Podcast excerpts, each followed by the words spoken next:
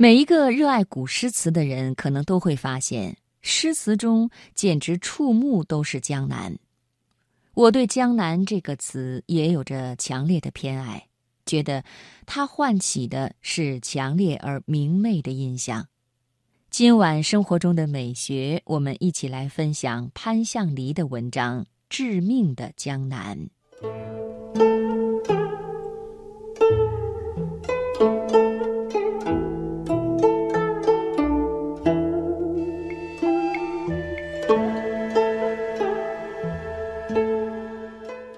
岁时第一次到杭州，于是对江南的最早的印象就是那柔柔的柳丝、明媚的西湖，还有拉着我的父母温暖的双手，那真是绝好的启蒙教育。有人说，在历史上，杏花春雨江南总不是骏马秋风塞北的对手。纤柔的南方一次次败给骁勇的北方，似乎真的是这样。如果这是宿命，我想，大多数江南人宁可接受这样的命运，也要守着江南，寸步不离，永不叛逃。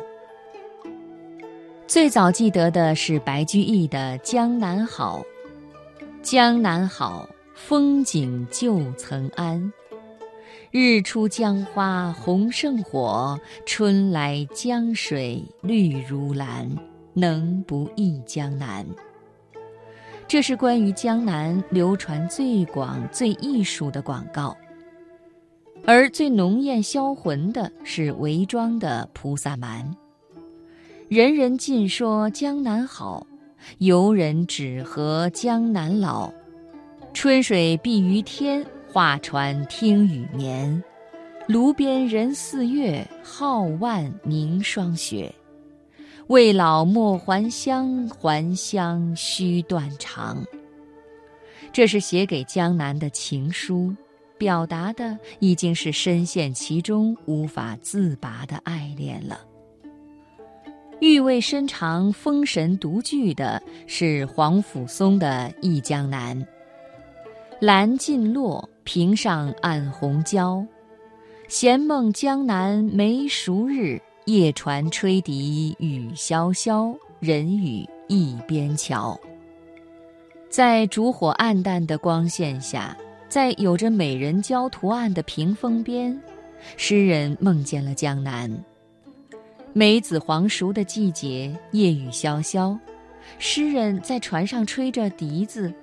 桥上传来低低的吴侬软语。这是个笼罩在迷蒙的烟水气的世界，既温暖又惆怅，既迷离又清新。这是画境，是诗境，也是梦境。江南如果仅仅使人难忘难舍、魂牵梦萦，那还不足以称致命。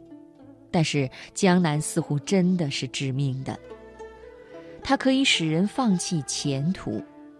辛弃疾的“休说鲈鱼堪脍，尽西风季鹰归未”，提到的季鹰名叫张翰，西晋人。《世说新语·实践篇》说他在洛阳为官，见秋风起，因思吴中纯菜羹鲈鱼脍。就说：“人生贵得适意耳，何能积患数千里？亦要名绝，遂弃官南归。”这就是著名的“纯卢之思”的典故。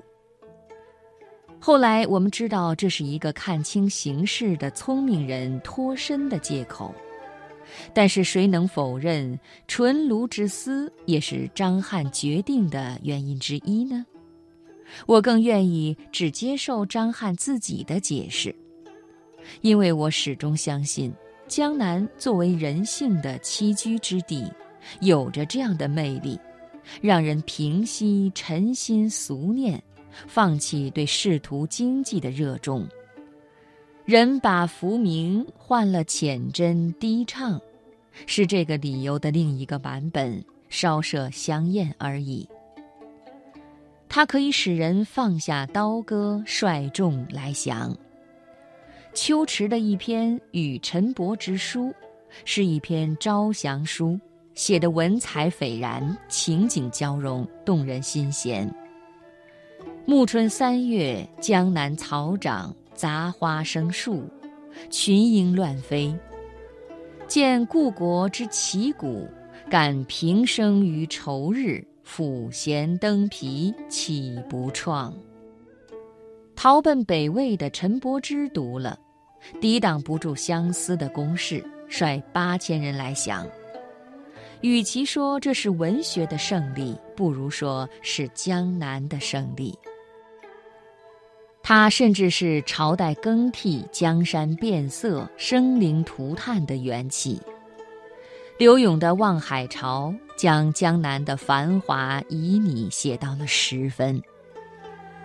东南形胜，三吴都会，钱塘自古繁华。烟柳画桥，风帘翠幕，参差十万人家。云树绕堤沙。怒涛卷霜雪，天堑无涯。市列珠玑，户盈罗绮，竞豪奢。重湖叠眼清嘉，有三秋桂子，十里荷花。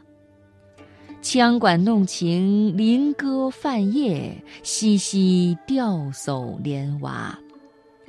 千骑拥高牙。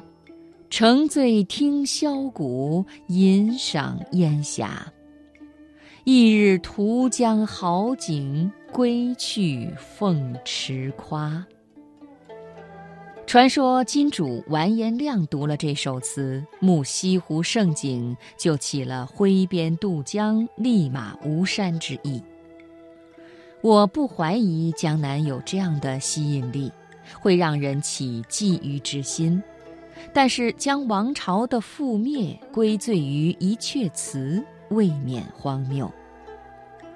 但是这都是前尘往事了，留下来的只是关于江南的美丽的咏叹，只是关于江南的千古传说。